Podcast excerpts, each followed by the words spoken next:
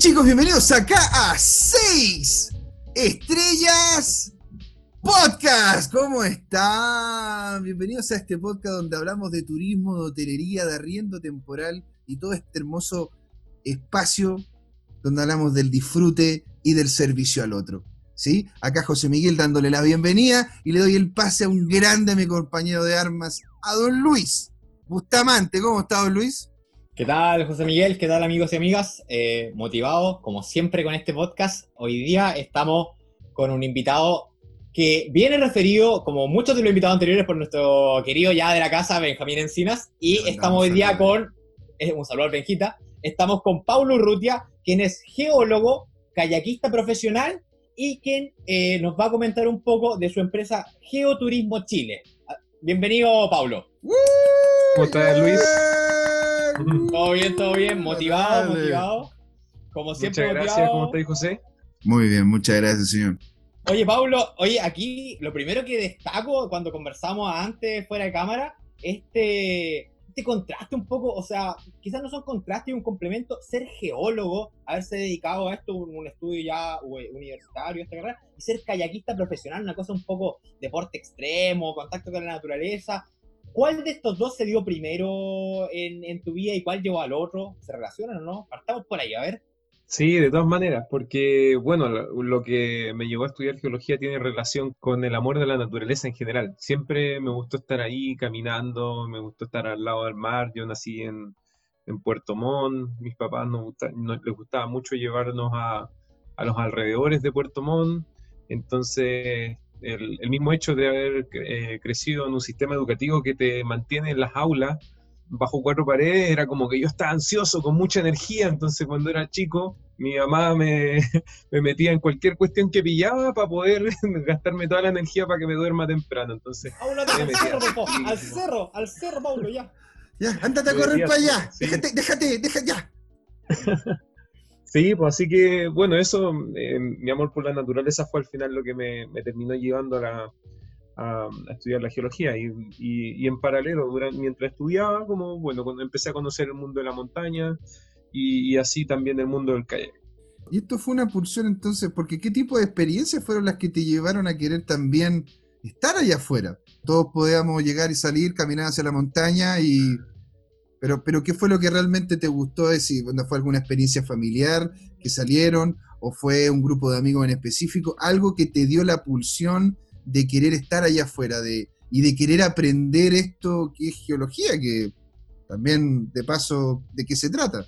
Yo creo que de siempre, ¿no? Como que quizás cuando empezamos a crecer y en las ciudades, ¿cierto? Esta forma en la que se ha construido un poco la, la sociedad, eh, nos aleja de, estas cosas que tenemos como niños, ¿cierto? Que básicamente querer descubrir el mundo, el mundo que nos rodea. Así, el- la ciencia también está, sobre todo en los niños, en la curiosidad, en- mantenemos bastantes principios en general. Entonces, yo de, de chico que me recuerdo, donde yo en, en la población que crecí en Puerto Montt era la última que estaba ahí, y en el límite, y de- luego de eso le llamamos la pampa, que no había nada, era como Oh, eh, pastizal y barro y tierra. Y entonces solo, solo ahí con mis primos, hermanos, vecinos íbamos y caminábamos y decíamos vamos a explorar, vamos a escalar. Y estábamos recordando hoy en la mañana que nos decían como, mi mamá siempre me, se, se recuerda que la forma en que nos crió se llamaba selección natural, porque nos tirábamos por los barrancos. Si, si de repente llegaba un cabro menos, bueno, está bien, es, es la naturaleza. Sí, no pasa nada. Exacto. Así que si tengo casi 30 porque sobrevivimos nomás. Bueno, Entonces, hay, hay que coleccionamos, celebrarlo. íbamos a explorar, a traer guarizapos. Así que una, yo creo que una cosa que más que una experiencia en particular es, un- es, la curiosidad que desde niño se, se, se fue alimentando con distintos tipos de experiencias. Y me pasaba mucho, ¿sabes? Que mm, pasé por muchos, como tenía mucha, mucha energía, pasé por muchos, muchos deportes.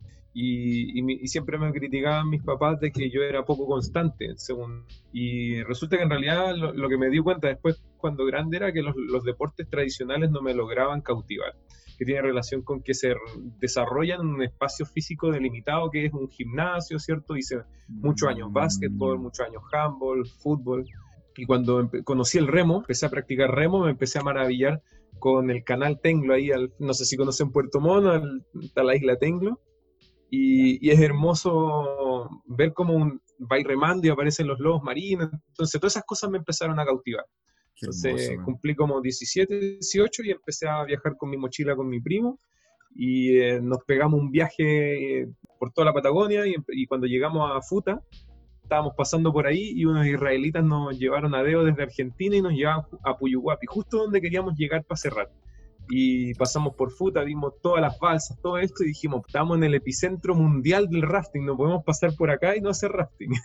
Entonces nos gastamos el último peso que teníamos y nada, pues hicimos rafting. Pues ahí quedé fascinado con la actividad, quedé fascinado con todo eso. Y pasó eso, después que entré, justo entré a la, a la universidad, a la UDECONCE, en Concepción, al tiro me metí en el club de montaña y, y empecé a conocer gente ligada a la montaña, al, trekking, a caminar en general. Y paralelamente uno, uno de los chicos que es amigo mío, Javier, también era kayakista. Entonces tuve la, la suerte de, de, poder vincular esa, esas dos cosas, conociendo gente que me, me fue conociendo, con, conduciendo en este mundo y que me lleva hoy, hoy en día a estar en, haciendo lo que hago. ¿Qué, es ser un geólogo? Porque esa era como la segunda patita de la pregunta, así como, de ahí a, ya, ok, me gustan los espacios abiertos, pero de ahí a ser geólogo, y es como, guay, ¿por qué? Creo que cada pregunta está llena de anécdotas. Dale, eh, nomás, esa es la idea. Crecí también, en mi casa no se veía mucho tele, pero lo que sí me le encantaba era mi papá, eran los documentales de National Geographic, del Discovery, entonces me, fascinaban, todas las historias que tenían que ver con erupciones, con terremotos. Todo ese tipo de cosas me, fascinaban mucho. Los fondos marinos, los tipos que exploraban con, con estos eh, como submarinos que se metían al fondo y exploraban la, la fumarola, los volcanes submarinos. Algo, algo masoquista, digámoslo, ¿no? Una, cosa así como, en un país como este, así como, me encantaban los terremotos y, que, y los volcanes. De, de, hecho, en una época donde eso sonaba re poco, porque ahora, claro, suena un montón porque nos han tocado muchos mucho eventos geológicos seguidos que nos han hecho también generar conciencia y a la comunidad científico-geológica a, dar el, el, ojo de alerta de la, necesidad de la divulgación científica también dentro de nuestra misma comunidad. Pues. Entonces, mm. bueno, eso es otra patita que podemos hablar después. La cuestión es que en ese momento la gente no sabía nada de la geología. Y mm, y yo estaba muy fascinado cuando de chico con, con, todos esos temas, pero según yo lo que quería hacer era, era ser buzo y estudiar biología marina. Eso yo creía que era lo que quería estudiar. Me leí un libro de Fouquet, no me acuerdo cómo se llama el libro, y ese libro hablaba sobre un sismólogo que viajaba por el, por el mundo. Y ahí una, mi, hermana también era bien patiperra cuando estaba en la U, entonces ella, eh, como vivíamos en Puerto Montt, y Puerto Montt es paso obligado de casi todos los mochileros, para los que han viajado para el sur, para la Patagonia, entonces nada, pues, en, mi casa se quedaban siempre amigos, amigas de mi hermana, y una de ellas estudiaba biología marina, y me dijo, Paulo, yo creo que lo que tú querías hacer es estudiar geología. Yo dije, ya, busqué y la rayé de seguridad fija y fui donde el orientador y ya estaba como en tercero por ahí, tercero, cuarto medio. Y le dije, oiga, ¿sabe qué? Quiero estudiar geología. y el orientador, ¿cacha el orientador que tenía? Pues me dijo así como, que vayas a estudiar esa cuestión? Te vaya a morir de hambre, estudia ingeniería de. Pero ¿cachai no? ¿Cachai? Eso es lo que uno se encuentra cuando, ¿sabes que quiero estudiar algo como con turismo y, y cómo vaya, y cómo vas a vivir? De, y cómo lo vas a hacer. Sí, nadie se pregunta, ¿y serás feliz? como partamos por ahí, o sea, como, mm. oye, te voy a ir a contar lo que quiero hacer porque estoy emocionado y tú me dices que eso no da económicamente. No sé, pues, si, si, alguien lo hizo, se puede. Oye, mira, el tema del geoturismo, yo creo que en la segunda patita del programa le vamos a dar duro porque yo me declaro antes de este episodio súper ignorante y ahora llegando a este episodio eh, bien ignorante, pero no súper, sobre el geoturismo porque eh, estuve leyendo, es una cosa que yo no tenía idea, la verdad, antes de, de hacer la investigación para esto. Y me parece interesante saber si ya, te metiste a la carrera, ¿cierto? Geoturismo es lo que querías hacer, entrando a la universidad, paralelamente desarrollándose en el remo, ¿cierto? Cada vez más enamorado del auto. Y mientras estudiabas geología, ¿se te ocurrió ahí este emprendimiento y comenzaste a, cranearlo? ¿O fue como un chispazo? ¿Cómo, cómo enlazar esto de.? Porque ser geólogo no, no querés ser emprendedor en, el Perú. y, de hecho, una cosa también indica ¿no? Ser geólogo y, y, estar en geoturismo, porque el geólogo no tiene por qué hacer geoturismo, ¿no? O sea, e, es, es una, rama una rama científica. Sí, mira, de hecho, bueno, entré a la geología por lo que les contaba y el, el tema del geoturismo se fue desarrollando con los años. De hecho, todo lo que tiene que ver con conservación de patrimonio geológico, todo esto que tiene que ver más con una cosa de, la vocación por, por, qué es lo que está, está sucediendo en el entorno, toda la geología ambiental, ¿cierto? Es bien reciente, los geoparques, el geoturismo, es algo bien reciente a nivel mundial y mucho más a nivel nacional. Y a propósito de eso, cosas como la divulgación de los recientes como eventos geológicos que han pasado, también hacen surgir esa necesidad. Entonces va todo esto de la mano y en particular yo estaba en tercer año creo y como, bueno, a mí me gusta, me gusta mucho eh, hacer, hacer el tema de los deportes, ¿cierto? Entonces, durante la universidad trabajaba mucho como mesero para poder financiar mi, mi, pasión que era mis deportes y empezó a llegar un punto en el que, en que la habilidad me permitió, eh, bueno, capacitarme como kayakista para poder trabajar en eso. Entonces le empecé a dedicar más mi energía al kayak para trabajar en eso, pero a mí igual me gusta hacer otras cosas, entonces me acuerdo un verano cuando dije, bueno, que no quiero trabajar como kayakista si voy a estar ramando todo el verano, entonces ahí busqué una pega en el, en el volcán Osorno, y justo el, del volcán Osorno le encantaba la geología, me dijo, oye, ¿por qué no desarrollé un relato geológico en torno a uno de los trekking que tenemos? Entonces ahí le dije, ya, pues bacán, empecé a hacer ese tipo de cosas y, y sin quererlo, al final, por interés de, de esos temas, se fueron dando. Y entonces me fui trabajando mucho en la parte de turismo relacionado con trekking, relacionado con, con aguas blancas, y de a poco lo fui vinculando con el tema de, de, la geología. Y pasaron, pasó que trabajé en una expedición, así una, una cuestión de locos que fue trabajar con unos multimillonarios chinos. Tuvimos dos semanas embarcados, onda, eh, te imagináis helicópteros, así, toda esa onda y necesitaban un, geólogo y además necesitaban, porque era, necesitaban como especialistas en muchas áreas, buzos, así como mucha geología, entonces como... qué estaban buscando como el tesoro, el tesoro, el tesoro de Indiana Jones? ¿Qué estaban buscando? Uno paseando nomás, ¿Ah? paseando, como se dice, como excentricidades de multimillonarios, como estaban viajando nomás, conociendo la Patagonia, eran e, ese tipo de turismo que ofrece la Patagonia que no es muy conocido también. Entonces recorrimos volcanes increíbles y tenía la suerte de que ellos necesitaban dos profesionales, que era un, encargado de aguas blancas y un geólogo, y, dijeron, bueno, pero el, pueblo puede ser los dos y también era, era un costo menos en, en, un barco, que también no creo que les hubiera importado mucho con lo que estaban gastando, pero pero también significa... No, no, había problema, no había problema de dinero, digamos. No, eso era lo que menos. Imagínate que fuimos a comprar una gallina y huevos en helicóptero Chaitén. Con eso te digo todo. Pasaron, oh, pasaron cascos. No, mucha gente va a comprar huevos en helicóptero, ¿ah? podemos decir que es un check, un check en la vida. Sí, es, es un bucket es una cosa así como, ya fui a buscar huevos, ahora me falta ir a buscar carne, es importante, quiero ir a buscar la Mendoza. No, pero imagínate que las experiencias más entretenidas que ellos, y eso también es una, un, algo bonito de, lo que te puede entregar el turismo, de todas las cosas, las locuras, por ejemplo, que tú, te imagináis que la gente puede decir como, wow, me encantaría hacer eso, no sé, sobrevolar el lago Yelcho, ¿cachai? Llegar al, a un volcán increíble como el Melimoyo a los pies del glaciar, que nadie puede acceder ahí en helicóptero una de las cosas que más los marcó fue perseguir a las gallinas de la, señora. es, que, es que esa es la cuestión, cuando ya llegáis a ese nivel, ya, oye, ¿sabes qué? Hoy día vi una gallina, o sea, estos tipos me imagino que ya no deben ni ver gallinas, como son multimillonarios, ¿qué te van a estar correteando, correteando gallinas? Ahora, yo tengo una consulta. Tú como geólogo, ¿qué es lo que hace la diferencia a una persona que sabe de turismo, sabe de la experiencia del turismo. ¿Cómo es que tú vinculaste ponte, la geología con el quehacer de turismo? Ponte, en ese viaje que, que mm, ya, bueno. Ahí entonces, esa yo creo que fue, un, fue uno de los quiebres también.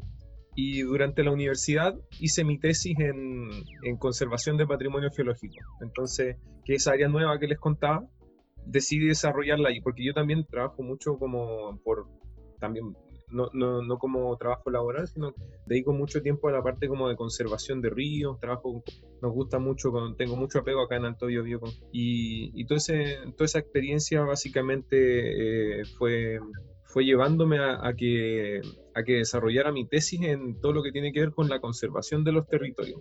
Y esta nueva línea, que es la que les contaba, que es los geoparques y el geoturismo, presenta una nueva forma de, gestionar. Si al final el geoparque es una figura de gestión territorial. Entonces lo empecé a desarrollar mi tesis, eh, me fui a vivir a Santiago por, por cosas de, de pareja y y en eso empecé a decir como, bueno, acá hay una necesidad, como hay mucha gente que no sabe de qué se trata, hay mucho interés porque mientras estaba en Santiago desarrollando mi tesis empecé a trabajar para una empresa de turismo allá entonces la gente que, eran principalmente norteamericanos, europeos, y les llamaba mucho la atención la formación geológica. Entonces como para ellos era tremendo plus estar como caminando con un geólogo y les contara cómo se formó, que estaban caminando sobre un, océano de 140 millones de años. Entonces que al final para la gente poesía casi es, es sumergirse a un, viaje al pasado. Entonces todas esas cosas son súper, súper entretenidas y bonitas que te las puede enseñar un, geólogo y que también te, puede e, educar, ¿cierto? Si al final la geología no es más que comprender el, tu territorio, cómo se formó y qué está ocurriendo en ese lugar eh, en este momento. Mira, qué, buen, qué buen resumen para ir entrando ya más en terreno derecho con del geoturismo. A mí me interesa también, ya, ya comenzando a saber en este tema un poco lo geoturismo Chile, como te preguntaba, pues estaba, en la carrera, ¿cierto? Se te empezó a ocurrir este viaje geoturismo Chile y ¿quién te empezó a dar como el, puntapié inicial? Porque eh, estuvo esta experiencia, ¿cierto? Esta idea en, el volcán Osorno, como decías, como, oye, ¿por qué no hacer una interpretación de esta ruta? Pero de ahí, ¿cómo vino la formalización a decir como, ya, sabéis que hay, hay, un, hay una demanda para esto, hay un nicho? ¿Cómo fue ese proceso, ese espacio entre esa, la creación y, ese tour que te pidieron hacer? Bueno, siempre hay, ¿cierto? las crisis y los quiebres son súper necesarios para generar cambios en nuestras vidas, hay que entenderlo como, como eso. Y a mí me pasó eso también, como tenía este, esta idea, tenía estas ganas, ¿cierto? Este conocimiento, esta experiencia.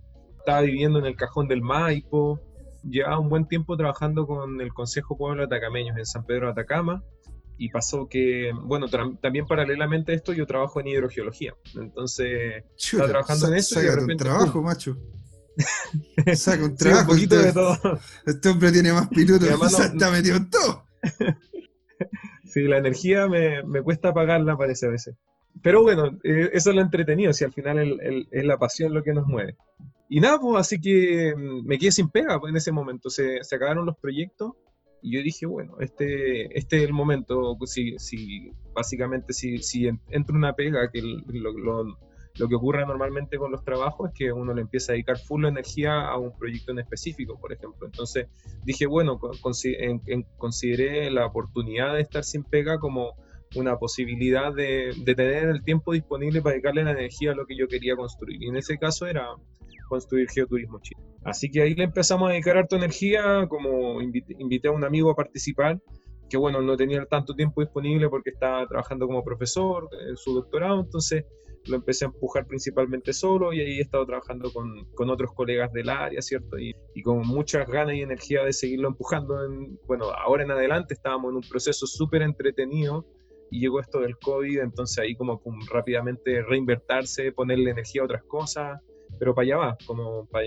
allá va todo esto. ¿sí? Eh, en algún momento el COVID se va, se va a acabar y la gente va a querer salir, va a querer salir a recorrer sus territorios y con, con otra visión igual. Así que eso, eso es lo que, esperamos también. Exactamente, pues, y, cómo se llama, y eso es algo que lo hemos conversado a largo y tendido aquí con, con, Don Luis también, pues es que esto es algo momentáneo, pero vuelve y como muy bien, bien dice aquí Paulo, esto es simplemente algo que se enfrenta, que cuando acabe las cosas van a volver y al igual como una represa van a volver. No sé si han visto cómo sale el agua cuando hay una represa mm. y la liberan un poquito, esto va a mm. ser así. Y bueno, dejemos entonces en alto mm. esta parte, la primera patita de este podcast, porque vamos a seguir entregando bombas de valor aquí con Paulo Urrutia, con Don Luis Bustamante y José en el siguiente parte. Así que ahí nos vemos, ¿ah?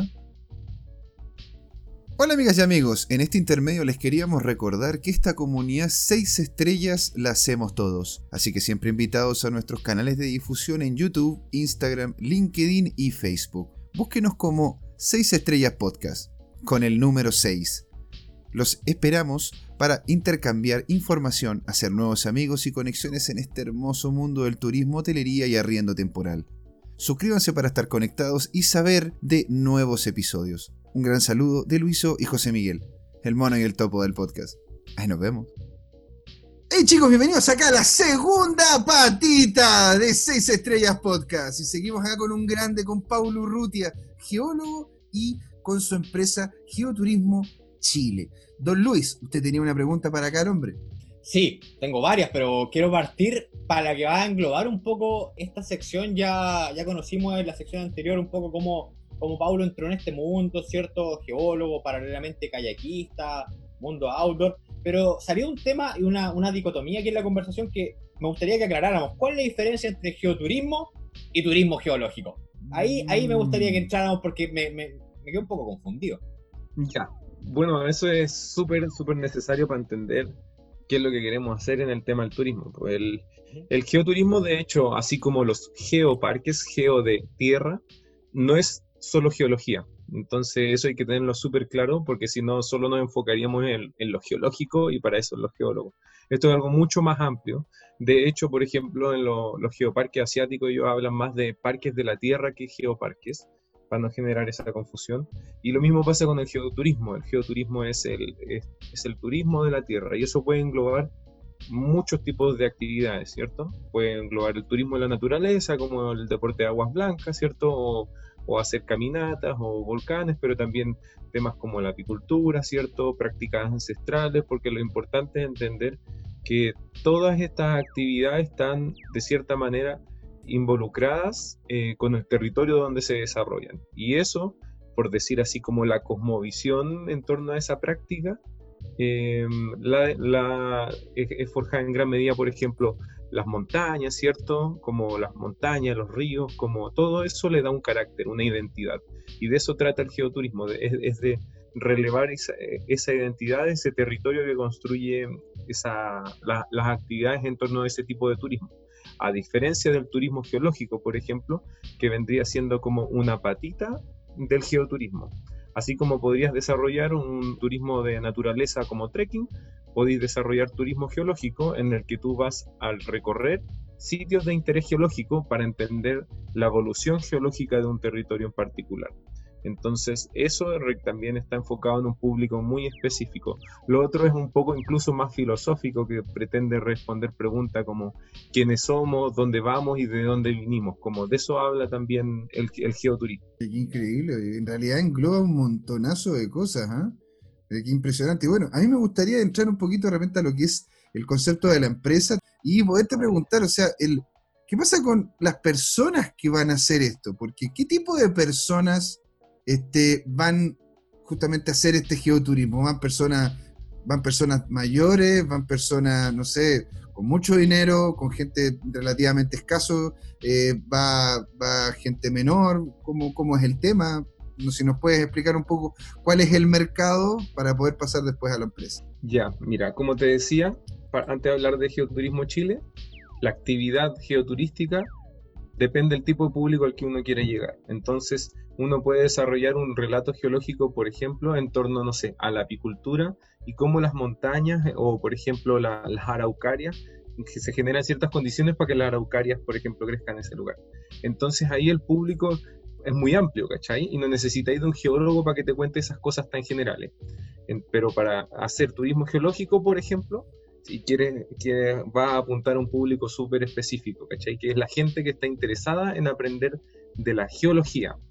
Pero a nosotros hemos, hemos visto, por ejemplo, que mucha gente que quiere aprender de geología y no sabe mucho de turismo geológico y abrimos, por ejemplo, cursos como cursos de un día, como cursos intensivos, que son prácticamente una actividad como que podríais considerarla como un day tour, donde vamos con cajas de muestras, vamos con, con ácido para echarle a la roca y reconocerlos, le entregamos muestras, le entregamos guías y todas esas cosas para que la gente aprenda, pero al final es una actividad turística, es una experiencia, de eso se trata. Y nuestro público es súper variado, entonces tenemos cosas, por ejemplo, donde actividades como los trekking paleontológicos, donde han ido fotógrafos, por ejemplo, y les encantan a los fotógrafos ir a ver estas cosas porque les encanta abrir su ojo para, para otro tipo de cosas que no están acostumbrados a ver o niños, por ejemplo, a los cursos eh, hemos tenido mamás con niños, o para tours, por ejemplo, a las termas, como los niños, por ejemplo, tienen una cosa que es como que de verdad ellos están viajando, se transportan como a otro mundillo. Entonces tú lo metís como una mina subterránea y los chicos es como si estuvieran en, un dibujo animado. Entonces, llevarlo de esta forma y contarle de las texturas, los niños aprenden mucho con estas cosas. Entonces, y hay otras actividades, por ejemplo, donde hacemos como eh, road trips, entonces hemos ido con gente también de tercera edad, siempre como que adaptamos las actividades al, tipo público que tenemos. Entonces, los procesos se pueden observar desde la carretera muchas veces, se puede caminar y observar otro tipo de cosas la Tierra está para eso, está para observarla, para aprender de ella y la, básicamente la dinámica y la experiencia que generamos depende un poco, un, poco del tipo público que, que, está interesado en esta actividad. Claro, porque tú tienes de hecho varias, varias formas diferentes de tener la experiencia, pero vamos, vamos un paso más atrás. ¿Cómo se creó Geoturismo Chile? Donde eres estuvo con un grupo de amigos, la partiste tú y se sumó gente o lo que le pasó también a, la chica que entrevistamos, que era de Ciclo Austral, que ella, de hecho, ya se había formado la empresa, entró ella y se hizo parte. ¿Cómo, cómo es eso? ¿Cómo se creó la empresa? ¿Y cómo se crearon los, los productos de esa empresa? Lo que es, eh, como porque acá habla, ¿no es cierto?, de que tienen ustedes consultoría de conservación, ciencia y educación, incluso participaban en algunos proyectos cómo parte la empresa y cómo se desarrollan los productos. Mira, y creo que la, empresa, el proyecto Geoturismo Chile está muy ligado a mi, a mi historia personal y profesional. Porque como les contaba en el, en el blog anterior, no solo desarrollo proyectos desde el punto de vista del turismo, sino que también desde el punto de vista de la hidrogeología o, o, cosas relacionadas con la conservación y hago mucho trabajo voluntario apoyando ONGs que trabajan en conservación. Entonces, desde el punto de vista técnico, existe muy poca disponibilidad de apoyo también a, las ONG, así que también hay una invitación a la gente que está viendo que si tiene la capacidad técnica y tiene la energía para apoyar, las ONG están ávidas por conocimiento y por ganas, por, por, ganas de la gente para apoyar. Entonces, en esa, en esa línea también me pasaba que muchas muchas personas que trabajan en ONG me pedían servicio. Amigos que trabajan levantando santuario de la naturaleza, libros de divulgación científica, generar mapas, ¿cierto? Y paralelamente también hacer turismo. Entonces fue un poco que dije como, bueno, me está llegando toda esta cosa, estoy teniendo pega y no, tengo no tengo la capacidad de canalizarla. Y también que no tenía un equipo de trabajo. Entonces dije, ahí dije cuando, cuando les contaba que de repente, pum, se me acabaron todos los proyectos, dije, bueno, tengo que llegar la energía y concentrarlo en una figura que tenga la capacidad de, armar un equipo. Y ahí empecé a armar equipo con, con amigos, como que en el tiempo nos dimos cuenta de que eh, el, el, Mati, tremendo, tremendo colega, eh, no tenía el tiempo suficiente por su doctorado, por, por trabajar de profe. Entonces empecé a levantarlo solo. solo. Por ahí también tuve, tuve unos lapsus de, de, desarrollar otro tipo de iniciativas y ahora estoy con, con otros chicos que trabajan con, conmigo de guía mi idea también es levantar un equipo mucho más sólido. Estábamos en ese proceso cuando, ¡pum!, como les contaba, llegó el COVID. Pero mi idea es levantar también un, un, proyecto que también sea heterogéneo desde el punto de vista de las personas que lo componen. Entonces, si bien somos pocas personas en el equipo directo, trabajamos mucho en colaboración con, otro, con otras personas que trabajan en turismo o en otro tipo de iniciativas. Ahí después les puedo contar, por ejemplo, eh, las becas que regalamos para los cursos y ese estilo.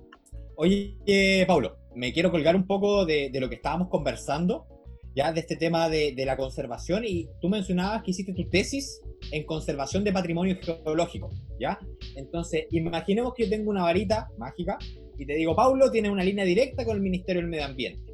¿Qué tema tú crees que sería importante poner sobre el tapete de conservación de patrimonio geológico que no se está viendo y básicamente, ¿por dónde irías tú? Mire, ministro, yo creo que esto, esto, esto está, está haciendo mal. Obviamente, lo acotado que tenemos el programa, porque si quisiéramos arreglarlo todo el Ministerio del Medio Ambiente, tenemos acá un programa de una semana.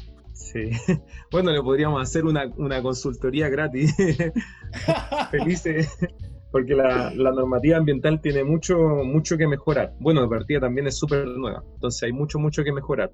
Pero una de las cosas que plantea el patrimonio geológico, que tiene que relación con que la conservación hasta hace muy pocos años está vista únicamente desde un punto de vista biocéntrico. de que nosotros queríamos conservar las especies, ¿cierto? Porque las especies en general son exóticas, ¿cierto? Son llamativas, se mueven, hay un proceso que, que es mucho más, más dinámico, ¿cierto? En el corto plazo pero, pero esto también tiene relación con que empezaron a entender que, bueno, las especies también necesitan moverse, entonces no podemos generar como quietos de la naturaleza, ¿cierto? Como espacios delimitados para, para entender como que esa especie vive ahí y, y solo podemos conservar ese espacio, algo así como desconectado del resto del mundo. Entonces ahí empezaron a surgir los corredores biológicos y todo, pero, eh, pero en, en todo ese camino de la conservación empezó a sonar fuerte la, la geoconservación, la conservación del patrimonio geológico y la conservación de la diversidad de los distintos tipos de ecosistemas, que básicamente es entender que las especies necesitan un ecosistema sano, ¿cierto?, para poder vivir. No es solo conservar la especie, sino que también tenemos que conservar, ¿cierto?, el río, ¿cierto? Si queremos conservar el humedal, tenemos que entender que hay un glaciar que lo alimenta. Muchas veces si estamos hablando de humedales altoandinos, de que lo, y en general, es una visión más antropocéntrica, pero tiene relación con los servicios ecosistémicos, ¿cierto? Y esto es una corriente nueva que está, que, que está surgiendo también de la academia, de que de que los distintos elementos geológicos también presentan servicios ecosistémicos y por eso es súper necesario conservar, como por ejemplo las rocas tienen fracturas y las fracturas almacenan acuíferos de rocas fracturadas en la montaña, por ejemplo, tipos de acuíferos que son súper poco conocidos y que esos acuíferos alimentan las zonas bajas de los valles, ¿cierto? La zona de la depresión intermedia. Entonces nosotros conservamos es un grupo de rocas que tienen la capacidad de almacenar y de transportar agua. Entonces, generalmente están entendidos como grupos de rocas que tienen, por ejemplo, arenas, ¿cierto? Que tienen poros. Entonces, pero se sabe muy poco, y también desde el punto de vista académico, se sabe muy poco de cómo funcionan aquellas rocas que son duras, por ejemplo, y que no tienen esos poros, pero el agua se mueve a través de fracturas. Por ejemplo, lo que pasa con Alto Maipo, un caso muy particular donde con los túneles han atravesado acuíferos de roca fracturada y ha, salido afluencia de mucha, mucha agua, ¿cierto?, que pertenece a su acuífero y termina a parar en los cauces superficiales. Y esa agua no regresa. Entonces, todo eso son muchas, o sea, a lo que voy es como conservando esos ecosistemas, estamos conservando agua, por ejemplo, o elementos que tardan millones de años en formarse. Entonces, cuando hablamos de conservación, siempre depende de, la escala de lo que se demora en formarse ese elemento, el, el, nivel de complejidad que tiene destruirlo. Porque, por ejemplo, claro, si no es, por, no es, por mirar en menos, por ejemplo, una especie, pero si esa especie se demora en reproducirse un par de años, la, la restauración, ¿cierto?, de, de ese tipo de, de elementos es mucho más, más fácil en, la escala de tiempo humana que, por ejemplo, un salar, por ejemplo, ¿cierto? O un acuífero en el norte, que el tiempo de residencia es de miles de años. O sea, estamos hablando de que hay algunos que son de, paleolítico, neolítico y, ¿no es cierto? Claro, por, un par de cambios terminan dando... Entonces, tú, tú empezaste a crear en definitiva tu grupo, ¿no? Un grupo de personas que te pudiesen ayudar a desarrollar estos proyectos. Y ¿Cuál es la dinámica de monetización que tienes tú? ¿Es netamente el geoturismo?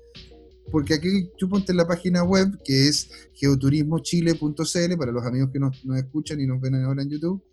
hay ciencia y educación. Y de hecho hay un programa de cursos de, lo, que es lo que es geología, geología para todo. Entonces, tiene que ver con un ámbito también de educación. No solamente es como el geoturismo de, mira, vamos a recorrer y lo vamos a pasar bien, sino que aquí de verdad tú vas a aprender de geología, cómo es que se crearon estos, estos espacios que estamos visitando, ¿no? Entonces, ¿esos son los modelos de negocio? ¿Cómo, cómo los desarrollas? Mira, una de las premisas, de hecho, que, que tenemos en Geoturismo Chile es que, es que utilizamos la naturaleza, ¿cierto?, como nuestra aula de aprendizaje a través de la reflexión. Para nosotros es importante eso, no es que eh, nosotros como, como geólogos, por ejemplo, vamos y imponemos un conocimiento, ¿cierto? No es que les vamos a decir esto funciona así, así, así, sino que nuestra metodología de enseñanza tiene relación con que observamos, ¿cierto? Los colores, las texturas, los procesos que están ocurriendo y reflexionamos en torno a eso para poder sacar una conclusión que, bueno, ¿qué está pasando, ¿cierto? ¿Qué está pasando? Y esa es la, forma más práctica, ¿cierto? Y, que tiene relación con eso, con que tenemos entendida la educación de una forma súper dogmática, ¿cierto? De un, profesor en una sala de clase, cuatro paredes, Entonces, lo que busca Geoturismo es salir de eso, ¿cierto? Eh, de que, y me pasaba mucho a mí trabajando como guía, que, que la, gente, la gente va, por ejemplo, y, está ávida de conocimiento, está ávida de aprender, está ávida de experiencia, y tiene relación también con cómo está construida la sociedad, ¿cierto? Una sociedad bastante estática, con el control de los riesgos, ¿cierto? Mm, si, tienes hambre, pagas un Uber, ¿cierto? Un Uber Eats y te lleva la comida. Si, tienes frío, te, traen el gas, ¿cierto? Si tienes hambre, eh, sed, se te abre la llave y te sale agua está todo dado en, la sociedad que hemos construido actualmente. Entonces, eh, el, turismo, eh, y eso por eso a mí me encanta el, tema del turismo, y, y, no solo eso, sino que una responsabilidad enorme de las personas que trabajan en turismo es qué tipo de experiencia le están entregando a las personas que visitan esos lugares. ¿Cómo quieres que, mm. cómo quieres que la gente regrese a su casa? Y, de, y de, eso se trata. Yo creo que lo esencial es que las personas que van vuelvan, vuelvan distintas, ¿cierto? Vuelvan con una visión distinta del lugar que, que, que regrese. A mí me, me, encanta, por ejemplo, cuando, no sé, podemos hablar de los, los, cursos ahora, pero cuando participa de un curso una mamá con un niño y pasan un par de meses y la mamá nos, nos escribe por Instagram que el, el, niño le estaba enseñando a su papá y a su, a su hermano como las rocas hermoso, ¿cachai? Como no hace mucho nos escribió con esto del COVID una, una clienta de Uruguay, por ejemplo, como que tuvimos el año pasado. Entonces, genera, un apego, ¿cierto? Y de, eso se trata. Y, el, y por ejemplo, en el, hablando del modelo de negocio, está dividido en, en, en, tres áreas, ¿cierto? Uno que tiene que ver, como mencionaste, el, el turismo, ¿cierto? El geoturismo otro que tiene que ver con la educación, y ahí van los cursos, y otro que tiene que ver con la consultoría, donde nosotros buscamos impulsar ese tipo de iniciativas, apoyar proyectos, por ejemplo, generar desarrollo de productos geoturísticos o, lo que les mencionaba, mapas, todo lo relacionado con cómo nosotros podemos apoyar a los distintos tipos de iniciativas con conocimiento para, para, para generar conservación, generar un mejor tipo de turismo, o generar, por ejemplo, eh, paneles, señaléticas. Nos encanta también la divulgación y la estética, la gráfica de, de los paneles, muy bonito. Y en los, en los, cursos, por ejemplo, pasó algo bien choro, que eso es bien, bien entretenido, que, mm, que bueno, eh, desde el mundo de, geológico también es nuevo esto. Entonces eso es lo entretenido. Cada vez hay más gente que desde el mundo de la geología que quiere incursionar en este tema. Entonces empezamos a ver que había una falencia desde el punto de vista del geoturismo por parte de la geología como por parte del, turismo. Entonces dijimos, bueno, hagamos curso de un, de un, día, ¿cierto? Cortito, como para ir simplemente para generar una conversación en torno al, y, en terreno, ¿cierto? Al, al, geoturismo. Y empezó a participar harta gente, a mis colegas geólogos, por ejemplo, gente que trabajaba en turismo, pero empezó a llegar un punto en que empezó a participar gente que no tenía nada que ver con ni uno ni lo otro, por ejemplo. Fotógrafos, como mamás con sus hijos, como de, de, llevarlos a conocer el cajón del Maipo con, con otros ojos.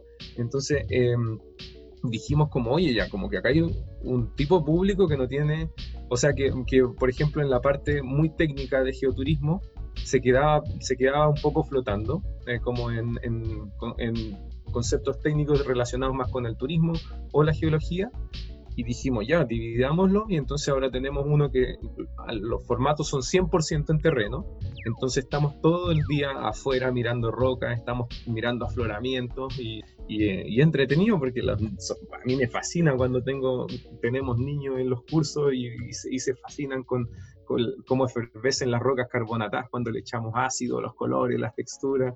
Entonces, todo eso también se ha ido dando, se ha ido formando. No es que partió así como esta fue la idea y, así, pum, y hicimos una página web y todo, sino que ha ido madurando a través del tiempo, que es un poco como, yo siempre voy preguntándole, siempre, después de cada, cada, tour, cada curso, le preguntamos a la gente qué es lo que le gustó, qué es lo que no le gustó, ¿cierto? ¿Cómo vamos, cómo vamos generando una experiencia al final que sea, que sea rica, que sea atractiva para todos. Entonces, el proyecto va madurando con el tiempo y te aseguro que si conversamos en dos, cinco años, Geoturismo Chile va a ser, algo totalmente distinto también.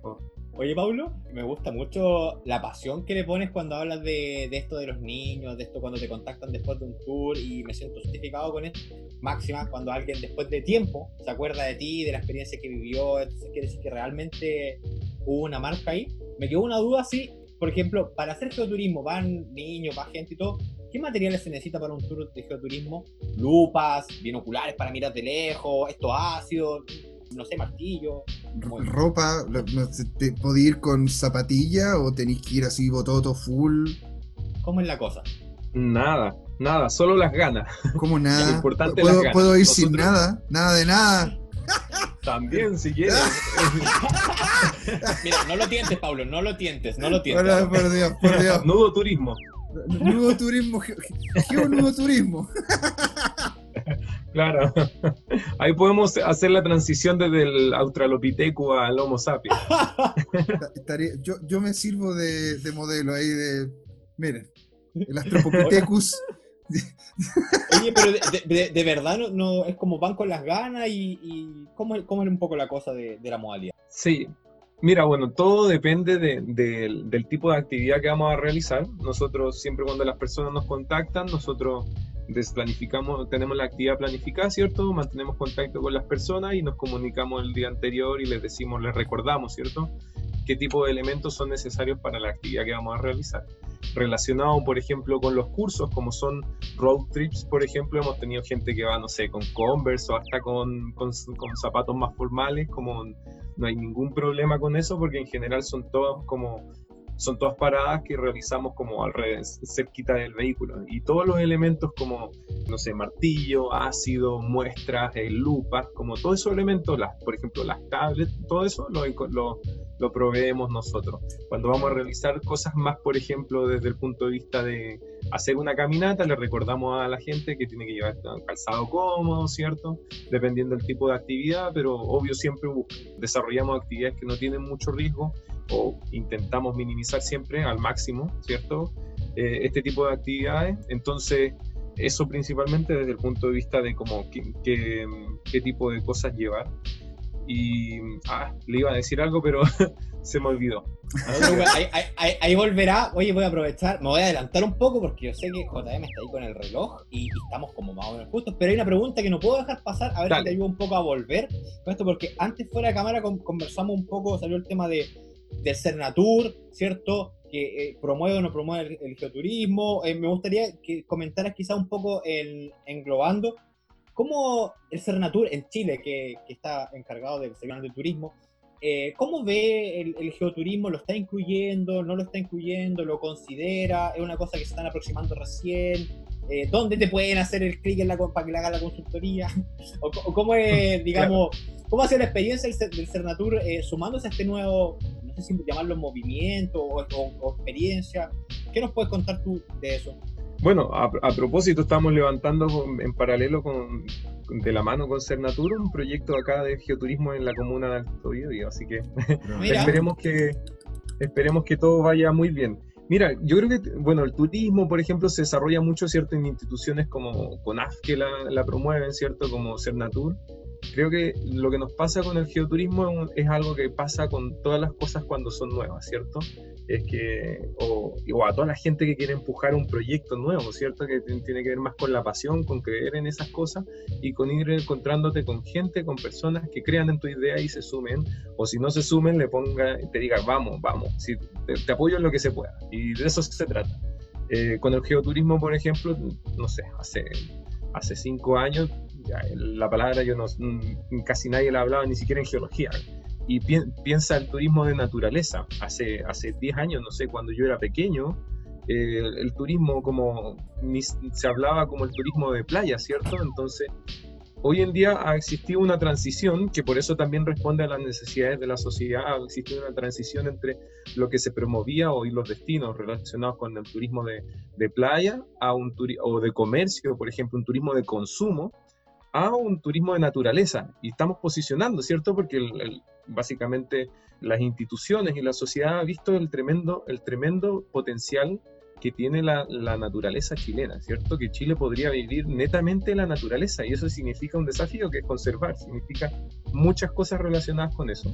Y en la misma línea, como en esa transición que ha sido lenta pero está avanzando, requiere del, interés de, funcionarios también que en los distintos territorios trabajen, ¿cachai? Por promover distintos tipos de, de, iniciativas que sean acorde a los, a, los, territorios, porque todo depende de, de, dónde estemos para generar una estrategia, una, estrategia, una estrategia turística de acuerdo al destino que queremos promover.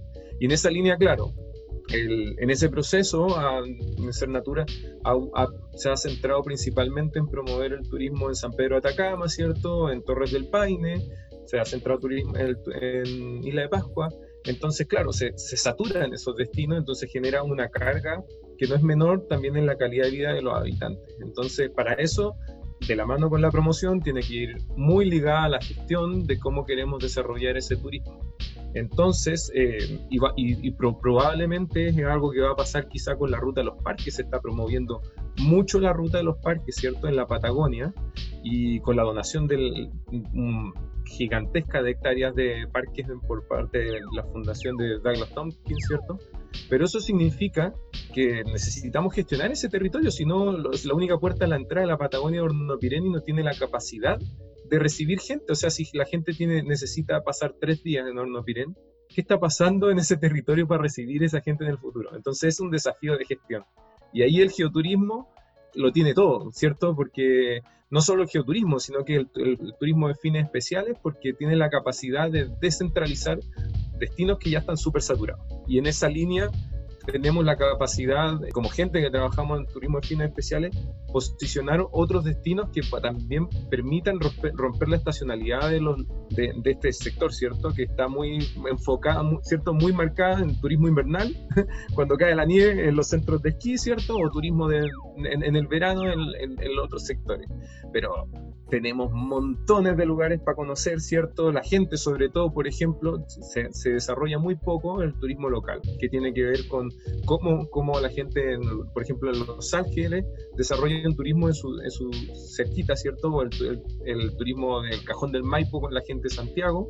Entonces, todo eso es algo que se puede trabajar muy bien y permite que la gente también genere un apego y no tenga que estar esperando las vacaciones, ¿cierto?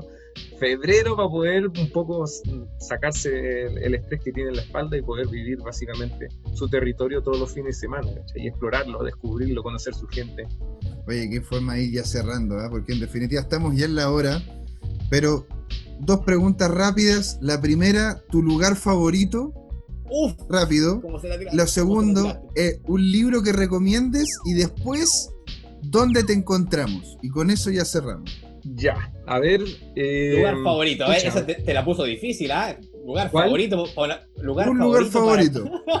Sí, da uno difícil, pero así sí, en el lugar que yo estoy, que pensando en mi rubro, la geología, Parque Nacional Laguna El Laja y un anticlinal precioso, se llama, si búsquenlo, anticlinal Curamallín, de la formación Curamallín es increíble. ¿Y para qué, para qué vamos a hablar del Cajón del Maipo? Cajón del Maipo lo tiene todo, todo, todo, todo, es un libro abierto, lo pueden cada, cada capa de roca es, una historia distinta, así, cada valle es una aventura, así que eh, los invito a conocer ambos lugares.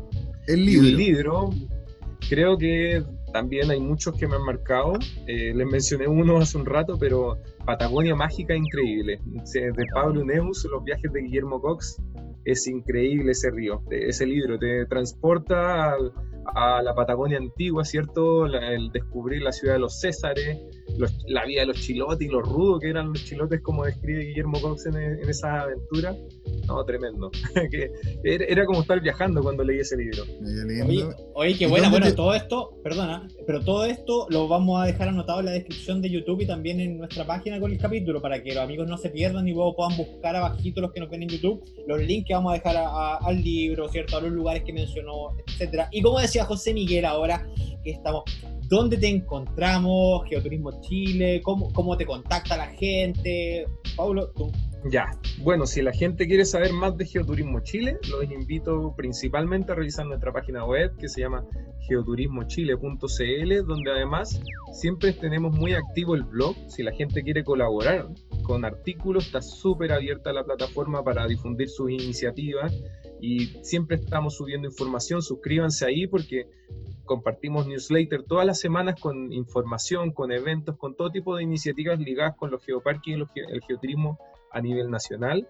Y para mantenerse al día de todas las actividades pueden revisar el Instagram, el Facebook, ¿cierto? Y si quieren contactarme personalmente, se llama Instagram Paulo, Paulo en the Wild South. Pero como sabe el José, no lo reviso mucho, así que mucho, va a ser mucho más eficiente si me contactan a través de las redes de Geoturismo Chile. Estimados, qué mejor forma de poder terminar esto, ¿no es cierto? Ya con una cantidad de cosas por leer, porque la verdad que estoy revisando el blog y tiene una cantidad de cosas muy interesantes que darle una vueltecita. Y chicos, les agradezco mucho por estar ahí. A usted, don Luis, a don Pablo, aquí José Miguel despidiéndonos. Y esto fue Seis Estrellas Podcast. Ahí nos vemos. Chao. Hola amigas y amigos, antes de irnos les queríamos recordar que esta comunidad 6 estrellas la hacemos todos. Así que siempre invitados a nuestros canales de difusión en YouTube, Instagram, LinkedIn y Facebook. Búsquenos como 6 Estrellas Podcast, con el número 6. Los esperamos para intercambiar información, hacer nuevos amigos y conexiones en este hermoso mundo del turismo, hotelería y arriendo temporal. Suscríbanse para recibir nuevos episodios y les mandamos un gran saludo de Luiso y José Miguel, el mono y el topo del podcast. Ahí nos vemos.